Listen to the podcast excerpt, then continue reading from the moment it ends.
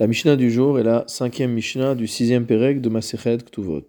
Hamasi et bito stam, celui qui marie sa fille, sans préciser le montant de la dot, lo ifrotla mechamishim.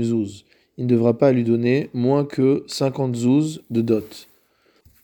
Pasak le achnisa aruma, si jamais il a convenu de la donner en mariage motamo sans vêtements, lo yomar le mari ne peut pas dire que chez achnisa leveti, lorsque je la ferai rentrer dans ma maison, achasena birsuti, je la couvrirai avec mon vêtement.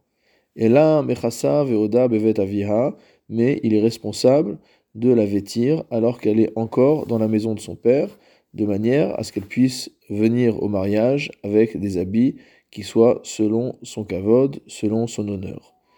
Et hayetoma.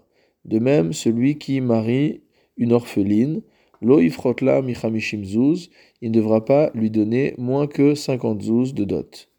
Imiesh bakis, si jamais il y a de l'argent dans la caisse de tzedaka, mais farnesinota les filles kevoda, on donnera à cette jeune fille orpheline ce qui lui convient en fonction de son honneur.